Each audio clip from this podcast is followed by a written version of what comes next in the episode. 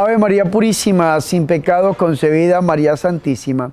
Mis hermanos y mis hermanas, Dios les bendiga, la Virgen María les guarde siempre. Bienvenidos a mi programa La Buena Nueva con su servidor el Padre Bernardo Moncada.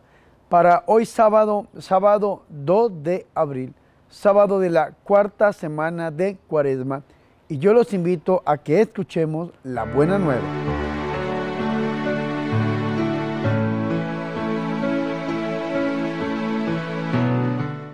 El Señor esté con ustedes. Proclamación del Santo Evangelio de nuestro Señor Jesucristo según San Juan. En aquel tiempo, algunos de los que habían escuchado a Jesús comenzaron a decir, este es verdaderamente el profeta. Otros afirmaban, este es el Mesías. Otros en cambio decían, ¿acaso el Mesías va a venir de Galilea? ¿No dice la escritura que el Mesías vendrá de la familia de David y de Belén, el pueblo de David? Así surgió entre la gente una división por causa de Jesús. Algunos querían apoderarse de él, pero nadie le puso la mano encima. Los guardias del templo que habían sido enviados para apresar a Jesús volvieron a donde estaban los sumos sacerdotes y los fariseos, y esto les dijeron, ¿por qué no lo han traído? Ellos le respondieron, nadie ha hablado nunca como ese hombre. Los fariseos le replicaron, ¿acaso también ustedes se han dejado embaucar por él? ¿Acaso ha creído en él alguno de los jefes de los fariseos? La chusma esa, que no entiende la ley, está maldita. Nicodemo, aquel que había ido en otro tiempo a ver a Jesús y que era fariseo, le dijo, ¿acaso nuestra ley condena a un hombre sin oírlo primero y sin averiguar lo que ha hecho? Ellos le replicaron, ¿también tú eres Galileo? Estudia las escrituras y verás que de Galilea no ha salido ningún profeta. Y después de esto, cada uno de ellos se fue a su propia casa. Palabra del Señor.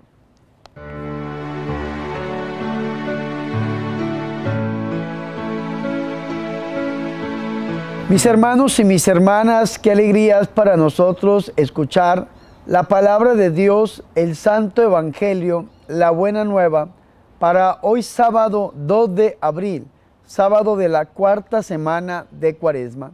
Mis hermanos y mis hermanas, para este sábado, la liturgia de la Iglesia Católica nos ha permitido escuchar una parte del Evangelio según San Juan, tomado del capítulo 7, versículo 40 hasta el versículo 52. Y en esta parte del Evangelio, en esta perícopa, encontramos las nuevas discusiones sobre el origen de nuestro Señor y Salvador Jesucristo. Vemos que los comentarios, que las posiciones están divididas. Por una parte, están los enemigos de nuestro Señor y Salvador Jesucristo, en este caso representados en los fariseos. Y por otra parte, están las personas que al escuchar hablar de nuestro Señor Jesucristo creen en Él, creen que Él es el Mesías, el Hijo de Dios, el enviado de Dios, el que ha de venir. Y es interesante, mis hermanos y mis hermanas, porque las personas que se oponen a Cristo, nuestro Señor, creen conocerlo, creen saber quién es el Señor, pero realmente no saben absolutamente nada de Dios porque no han tenido ese encuentro íntimo y personal con el Señor y Salvador Jesucristo. Lo veíamos el día de ayer. La gente decía que lo conocía. Dice Juan 7:25 decían algunos de los de Jerusalén, ¿no es este a quien quieren matar? Miren cómo habla con toda libertad y no le dicen nada. ¿Habrán reconocido que de veras las autoridades que este es el Cristo? Pero este sabemos de dónde es, mientras que cuando venga el Cristo nadie sabrá de dónde es. ¿Y qué pasó en ese momento? Dice el versículo 28, gritó pues Jesús, enseñando en el templo y diciendo, escuchen, ¿me conocen a mí? y saben de dónde soy. Y ese es el problema, que no hay un conocimiento pleno de la verdad. ¿Cuál es la voluntad del Padre? Primera de Timoteo capítulo 2 versículo 4 en adelante. Dios quiere que todos los hombres se salven y vengan en pleno conocimiento de la verdad. San Juan 14, 6. Yo soy el camino, la verdad y la vida. Tenemos que tener un encuentro personal con el Señor, saber quién es el Señor, conocerlo para amarlo y amarlo para seguirlo y seguirlo para servirle hasta el punto de llegar a entregar nuestra propia vida por amor a nuestro Señor y Salvador Jesucristo. Porque si no lo conocemos, nos vamos a oponer al Señor. ¿Y por qué los enemigos de Jesús en el Evangelio que escuchamos hoy, en esta perícopa, se oponen a Jesús? Porque no lo conocen. Vea que la Biblia de Jerusalén dice algo de suma importancia. Dice que aquí encontramos una segunda dificultad. La primera la encontramos en el capítulo 7, versículo 16 en adelante, cuando no conocen quién es Jesús ni conocen su doctrina. Ahora esta segunda dificultad es saber quién es Jesús. Y si Jesús es de Nazaret o de dónde es Jesús. Y si Jesús es de Nazaret, por lo tanto para los enemigos no puede ser el Mesías. Y es importante, mis hermanos y mis hermanas, porque es que nuestro Señor Jesucristo, aunque tenía ese título de Jesús de Nazaret, pero nosotros sabemos que el Señor Jesucristo no nació en Nazaret. Recordemos que el Señor nace en la ciudad de David, nace el Señor en Belén. Recordemos que iluminado San José y la Virgen María, por el Señor a través de su ángel, le anuncia a San José en sueños que tome a su madre y al niño y huya con ellos a Egipto, porque Herodes lo buscaba para matarlo. Y así es, se van a vivir los primeros años de vida de nuestro Señor y Salvador Jesucristo a Egipto. Después de que Herodes muere, entonces Dios vuelve a iluminar a San José a través de un sueño y utilizando el mismo ángel, le dice Dios a través del ángel a San José, que ya Herodes ha muerto y que tiene que volver a, la tierra prometida, a la tierra santa. Y entonces le dice eh, nuestro Señor a San José que tiene que irse para Nazaret, para que se cumpla la profecía que lo llamarán Nazareno. Y allí van a establecer su vivienda. Por lo tanto, aunque nuestro Señor y Salvador Jesucristo no nació en Nazaret, le decían el Nazareno. Recordemos que después de que el Señor ya cumple 30 años, entonces el Señor no solamente llama discípulos, sino que pone su sede en Cafarnaún, en la casa de Naúm. Allí el Señor extiende el reino de Dios a todas las naciones. Es importante, mis hermanos, que nosotros tengamos en cuenta esto, porque por no conocer a Jesús hay unas discusiones, unas divisiones. Y entonces los fariseos, los grandes letrados, los grandes estudiosos, recordemos que los escribas eran como los teólogos de la época y los fariseos eran como los seminaristas de la época, como los alumnos, los discípulos de los escribas, hermanos y hermanas. Estas personas que creían que manejaban la ciencia de la época, creían tener el conocimiento absoluto de todo, aún de Dios, creían que el Señor y Salvador Jesucristo era una persona nacida en Nazaret y por lo tanto, si era nacido en Nazaret, no podía ser ni profeta, ni mucho menos el Mesías. Y esas mentiras o ese desconocimiento mismo de Dios lo enseñaban a sus discípulos y los discípulos a su vez lo repetían. ¿Cuántas personas en este mundo contemporáneo creen conocer a Dios y creen tener la verdad absoluta y creen que porque han estudiado X o Y cosa o han recibido enseñanzas de X o Y manera, entonces al creer que tienen un conocimiento de Dios, de esa manera la enseñan. ¿Cuánta gente está enseñando, mis hermanos y mis hermanas, una doctrina alejada de la verdadera doctrina de Cristo, de la Iglesia Católica? Y ahí están esos pobres, están peleando, están divididos por nuestro Señor y Salvador Jesucristo, porque creen conocerlo, sin embargo, y al final del día no tienen un conocimiento pleno de la verdad. Eso es lo que nosotros escuchamos en el Evangelio de hoy. Vea qué interesante esto. Algunas personas decían, después de escucharlo, este es verdaderamente el profeta. Otros decían, este es el Cristo, el Mesías, el ungido. Pero otros replicaban, creyendo conocer a Jesús, ¿acaso va a venir de Galilea el Cristo? Y creyendo que tienen un conocimiento de las escrituras, dice, no dice la escritura que el Cristo vendrá de la descendencia de David y de Belén, el pueblo de donde era David. Y entonces en este momento se originó pues una disensión, una división entre la gente por causa de nuestro Señor y Salvador Jesucristo. En ese momento algunos querían detenerlo, pero nadie le echaba mano porque dice, escúcheme muy bien, todavía no había llegado su hora. San Juan capítulo 7 versículo 30. Querían pues detenerlo, pero nadie le echó mano porque todavía no había llegado su hora. Así que aquí se vuelve a cumplir este texto en el 44. Nadie le echaba mano. Entonces, ¿qué pasa? Viene el versículo 45. Los guardias volvieron a los sumos sacerdotes y a los fariseos. Y esto le dijeron, ¿por qué no lo han traído? Porque habían mandado a apresar a nuestro Señor y Salvador Jesucristo. ¿Y qué respondieron entonces estos soldados? Jamás un hombre ha hablado como habla ese hombre. La palabra de Jesús es una palabra contundente. Entonces los fariseos, vean lo que responden los enemigos de Jesús. Ustedes también se han dejado embaucar, engañar.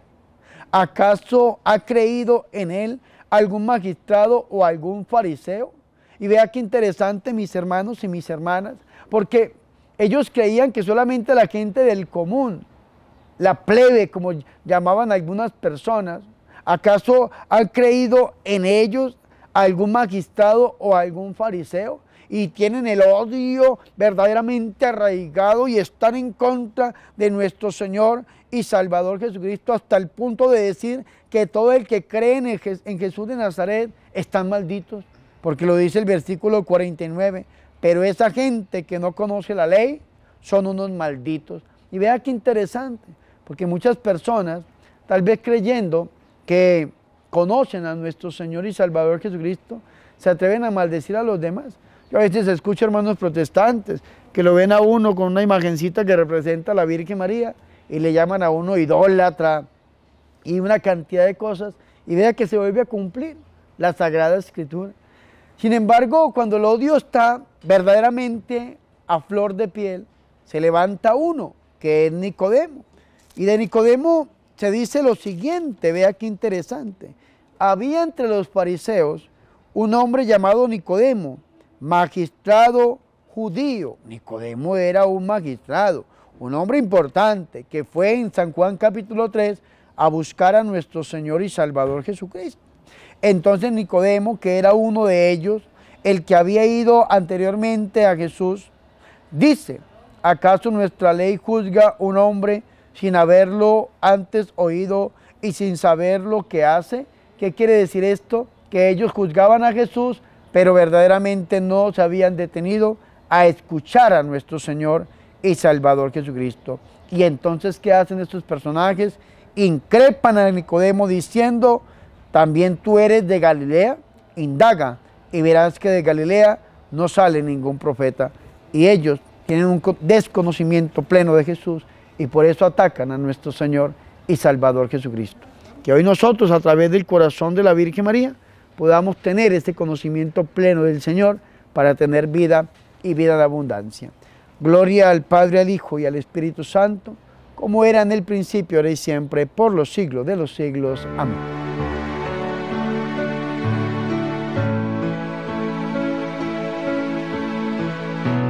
Ahora mis hermanos y mis hermanas, yo los invito a que hagamos oración.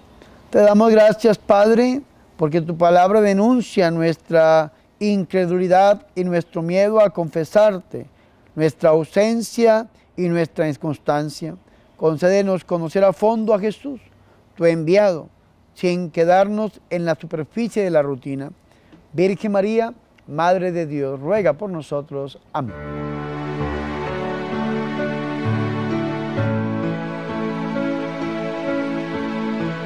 Mis hermanos y mis hermanas, hemos llegado al final de este programa La Buena Nueva con su servidor el Padre Bernardo Moncada para hoy sábado 2 de abril, sábado de la cuarta semana de Cuaresma.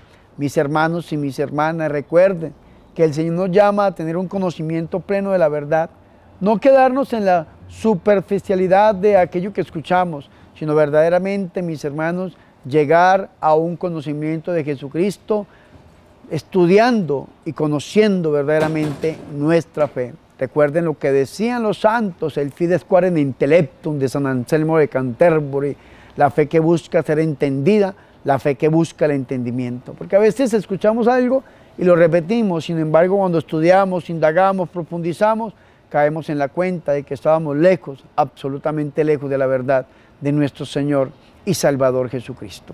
Antes de irme, mis hermanos y mis hermanas, les recuerdo que se suscriban a mi canal de YouTube, Padre Bernardo Moncada, a que le den like a los videos y los comparta con sus familiares amigos. También los invito a que se suscriban a mi segundo canal, que es el canal de la Corporación Ángel. Con esta corporación estamos creando la Granja La Inmaculada, que es un refugio fiel, un refugio sacerdotal y si Dios lo permite, una granja con centro de rehabilitación para drogadictos y alcohólicos. Recuerden mis hermanos que ustedes pueden suscribirse al canal y para que lo encuentren en el primer comentario de este video les dejo el link de suscripción del canal de la Corporación Ángel. También los invito a que se unan mis hermanos como miembros activos de mi canal y con la ofrenda que ustedes me dan convirtiéndose en miembros activos, yo puede, podré seguir ejerciendo el ministerio, sacando adelante esta misión que el Señor me ha encomendado. También mis hermanos y mis hermanas, les recuerdo algo importante. Ayúdenme con su ofrenda. Un dólar para la evangelización, para seguir hermanos produciendo estos programas, para seguir hermanos construyendo la granjita, para seguir hermanos llevando la evangelización donde el Señor nos quiera llevar. Y por último les recuerdo que está mi libro, El Santo Rosario, bíblico y meditado. Este Santo Rosario, mis hermanos, es una herramienta excepcional para tener un conocimiento pleno de nuestro Señor y Salvador Jesucristo, pues este Santo Rosario va acompañado de más de 200 citas bíblicas, una iconografía religiosa bastante exquisita, donde podemos nosotros meditar acerca de la vida total de nuestro Señor Jesucristo y así verdaderamente conocerlo, tener un conocimiento pleno de la verdad. Y no quedarnos repitiendo cosas superfluas, cosas vacías que van al final del día en contra de nuestro Señor y Salvador Jesucristo. Así que por favor adquieran este libro del Santo Rosario bíblico y meditado, que es el último libro que he publicado. No siendo más, mis hermanos, vamos a recibir la bendición. El Señor esté con ustedes y la bendición de Dios Todopoderoso, Padre, Hijo y Espíritu Santo, descienda sobre ustedes y permanezca para siempre. Amén. Por favor, recen por mí. Recuerden que yo soy el Padre Bernardo Moncada, su amigo, su sacerdote, que yo soy su servidor.